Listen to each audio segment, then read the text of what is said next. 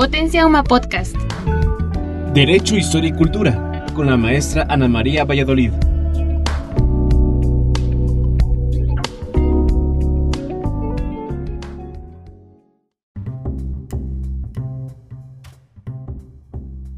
Buenas noches. Nos encontramos en Potencia UMA de la Universidad Marista en la sección Derecho, Historia y Cultura. Tenemos como invitado esta noche al maestro Luis Norberto Cacho Pérez. Buenas noches, maestro Cacho. Buenas noches, gracias por la invitación. Bienvenido. Voy a leer una, una breve semblanza curricular del maestro. Él es abogado por la Escuela Libre de Derecho, con tesis laureada por el jurado examinador, diplomado en filosofía en la Universidad Panamericana, maestría en Derecho en la Universidad Marista, doctorado en Derecho en la misma universidad, consultor independiente en materia de Derecho Cultural y del Arte. Con más de 30 años de experiencia en el sector cultural, fue jefe de la Unidad de Asuntos Jurídicos de la Secretaría de Cultura del Gobierno Federal, director general jurídico en dos distintas ocasiones del Consejo Nacional para la Cultura y las Artes, CONACULTA, asesor del presidente del CONACULTA, director jurídico del Auditorio Nacional, director jurídico del Instituto Mexicano de Cinematografía y director de Asuntos Jurídicos del Instituto Nacional de Bellas Artes y Literatura. Ha representado a México en diversas reuniones internacionales convocadas por la Organización Internacional de Policía Criminal, Interpol, en Florencia, Italia, León, Francia, y El Cairo, Egipto, y por la Organización de las Naciones Unidas para la Educación, la Ciencia y la Cultura, UNESCO, en Bogotá, Colombia, y en San Salvador, El Salvador. Desde 1986 es profesor titular de la Escuela Libre de Derecho, hasta 2017 del Seminario de Derecho Procesal Penal y a partir del 2018 está a cargo de la Cátedra de Derecho Cultural. También es profesor de propiedad intelectual en la Universidad del Claustro de Sor Juana. Fue profesor por asignatura en la Universidad Iberoamericana de la clase de Derecho Procesal Penal. Autor del libro Derecho Cultural, en preparación la tercera edición y de más de 30 publicaciones individuales y colectivas editadas por la Escuela Libre de Derecho, por RUA, Instituto de Investigaciones Jurídicas de la UNAM, Instituto Nacional de Estudios Históricos de las Revoluciones de México, Instituto Mexicano del Seguro Social, La Barra Mexicana, Temis, Tirán Loblanche, Secretaría de Gobernación y Secretaría de Cultura, miembro del Ilustre y Nacional Colegio de Abogados de México, la Barra Mexicana, la Asociación Nacional de Abogados de Empresa ANADE, la Red Internacional de Juristas para la Integración Americana y la Unión Internacional de Abogados, Unión Internacional de Abogados, con sede en París, Francia. Muy bien, maestro Cacho. Me gustaría hacerle algunas preguntas relacionadas con nuestra Constitución, con la Constitución de 1917. Esta cápsula es dirigida a dar a conocer al público algunos puntos trascendentales de nuestra Constitución. ¿Sería usted tan amable de responder a mis preguntas? Sí, por supuesto, por supuesto, adelante y obviamente pues tomando en cuenta que este año se cumplieron 105 años de la promulgación de la, Constitución que nos, que nos rige. Entonces, pues es una buena fecha para recordar los principios de nuestra constitución y que todos, autoridades y, particulares, pues estamos sujetos a la misma, recordando lo que José María Iglesias, liberal mexicano del siglo XIX, dijo en su momento sobre la constitución nada, sobre la constitución nadie. Entonces, adelante, eh, estoy a su disposición. Muchas gracias. Lo primero que le quisiera preguntar es, ¿qué motivó la inclusión de los derechos económicos, sociales y culturales en la Constitución, ah. llamados DESC? Bueno, no solo los DESC, sino podemos hablar de manera general sobre derechos humanos, porque algunos desde hace años incluso se fueron incorporando, o algunos podemos hablar ya desde que se promulgó la Constitución del 17, pues que ya, existían. El concepto de derechos humanos pues ya es una concepción muy, muy moderna, pero esas garantías ya existen en diferentes ordenamientos desde hace mucho tiempo. La parte orgánica y la parte dogmática de nuestra constitución es lo que constituye nuestro ordenamiento constitucional. Y hasta las reformas del 2011, la primera parte de la Constitución, la parte dogmática, pues estaba integrada por las garantías individuales.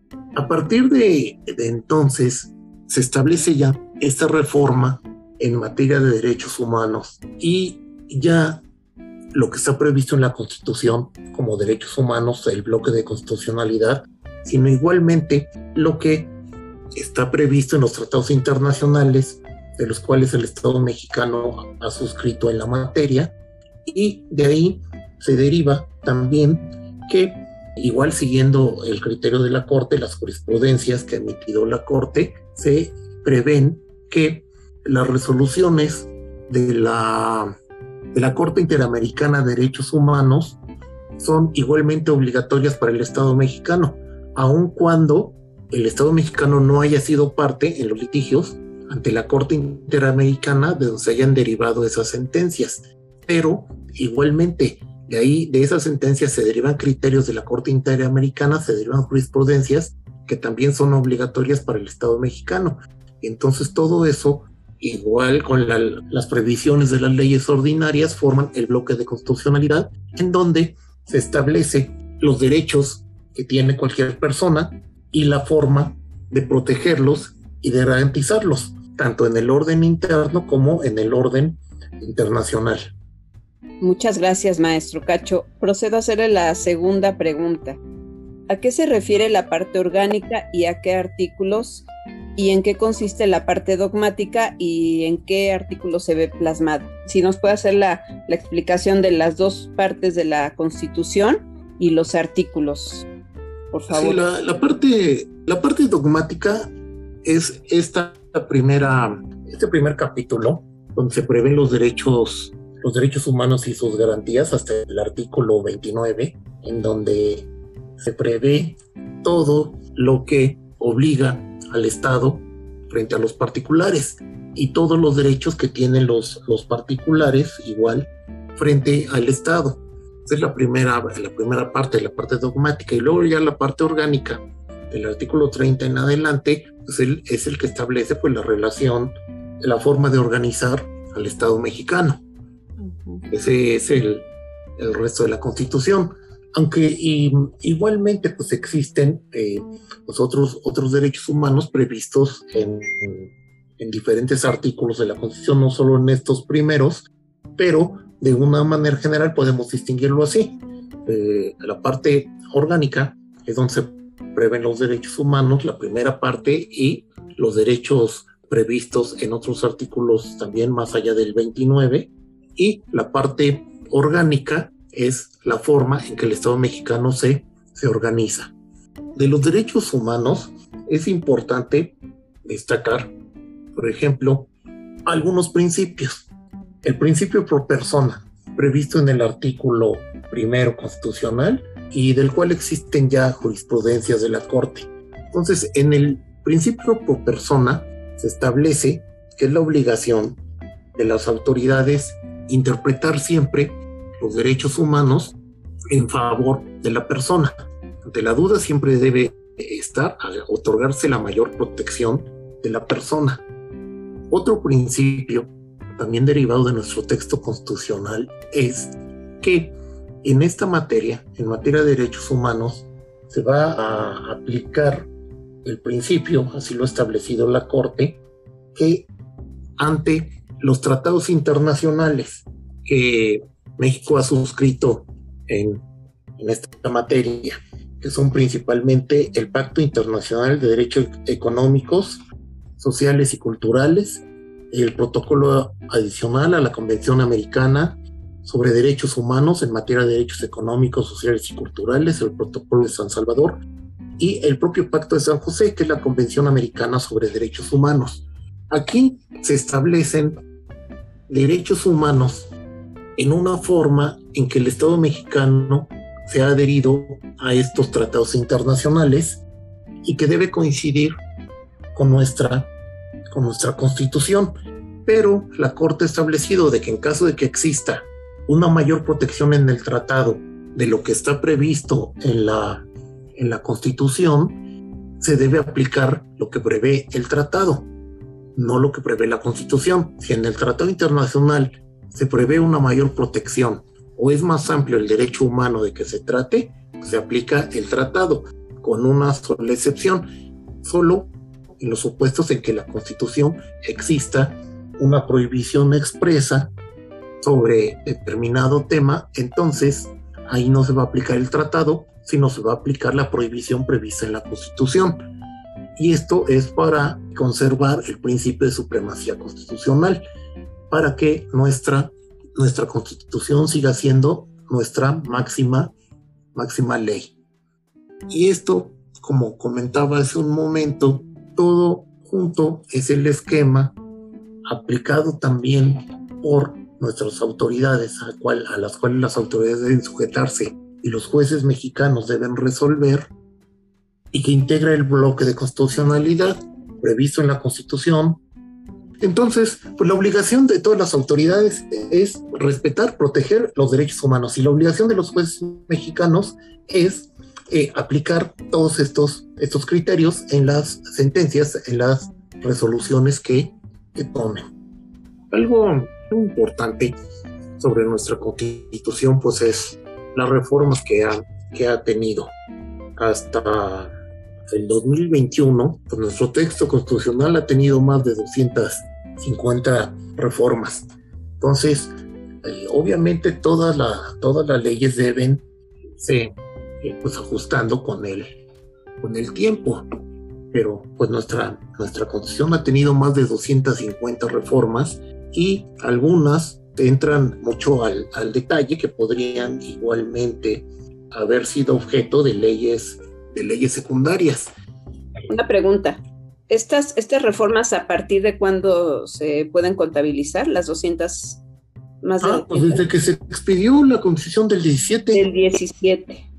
Sí, desde el 17, cuando se expidió, la ley, la, constitución establece el mecanismo para reformar la constitución, que es a través del constituyente permanente. Entonces, estas más de 250 reformas, pues las empezamos a contar desde que se expidió, desde que se promulgó la constitución en 1917. No recuerdo exactamente en qué año fue la primera reforma, pero a partir de ahí, pues la, la Constitución se ha reformado más de 250 veces, al contrario de la, de la Constitución de Estados Unidos, que ha sido una sola desde que se creó Estados Unidos y ha tenido lo que en la legislación de Estados Unidos se denominan enmiendas. Sí. Ha tenido 27 enmiendas. Entonces, pues la tradición estadounidense pues ha sido concentrarse en aspectos esenciales de la Constitución para preverlos ahí y no en leyes secundarias. Al contrario de la tradición mexicana, que ha sido reformar la Constitución muchísimas veces en muchos temas, muchos aspectos que podrían haberse enviado a leyes secundarias, pues se incluyen en la Constitución y es por eso que ahora tenemos este número de, de reformas y que hay que obviamente estarse actualizando respecto de lo que nuestro texto constitucional va cambiando periódicamente. Son tradiciones distintas, pero pues tomando en cuenta que la tradición de nuestra, de nuestra constitución se basó en gran parte en la constitución de, Estados Unidos, pues es un punto eh, interesante para mencionarlo. ¿Cómo no? Y en cascada, al reformarse la ley, la constitución también se reforman las leyes como consecuencia, ¿no? De, las reformas de la Constitución. Pues es una, pues sí, es una, es una consecuencia, aunque obviamente en la, en la jerarquía legislativa, la ley está, las leyes ordinarias están sujetas a la, a la Constitución, entonces, pues lo, lo procedente es que si hay un cambio constitucional, pues debe haber un cambio, un cambio legislativo un cambio legislativo para ajustarse a los nuevos textos de la, de la Constitución según la materia o el tema o el tema de que se trate. Bueno, maestro Cacho, pues muchísimas gracias por sus comentarios esta tarde. Nos despedimos desde Potencia OMA, el maestro Luis Cacho y Ana María Valladolid. Buenas tardes.